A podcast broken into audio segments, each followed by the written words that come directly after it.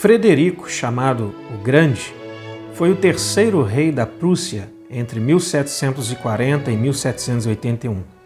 E de tempos a tempos ele tinha o cuidado de ir ao encontro do povo para conhecer em direto as reais dificuldades e preocupações das pessoas. Certo dia, ao visitar uma prisão, ele falou com cada detido para conhecer os reais motivos das suas condenações.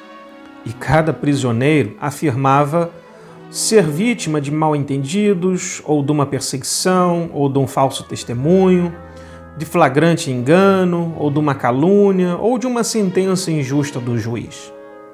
Apenas um preso permaneceu em silêncio, e aquilo chamou a atenção do monarca.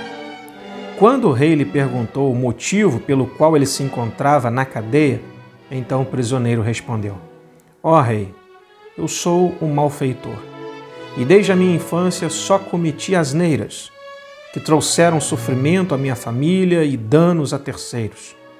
Só fazia o mal e parece que até hoje não fiz nada de bom. Por isso estou aqui preso, mas se eu pudesse voltar atrás, tentaria ter um comportamento diferente, certamente muito melhor. Ora, o rei ficou muito surpreendido com essa resposta e chamou o chefe da prisão e disse-lhe: Olha, este homem é o único que reconhece ser pecador no meio destas pessoas respeitáveis que estão aqui na cadeia. Abra as portas da prisão e coloque este homem em liberdade para que ele não contamine os restantes presos.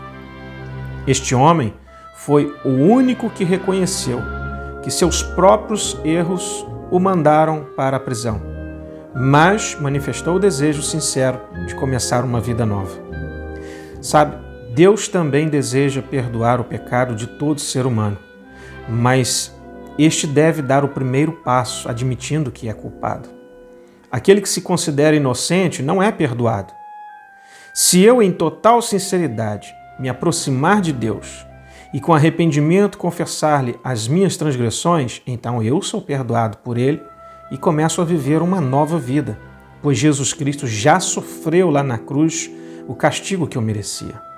E agora, nenhuma condenação há para os que estão em Cristo Jesus, que não andam segundo a carne, mas segundo o Espírito. Faça o mesmo você também neste momento.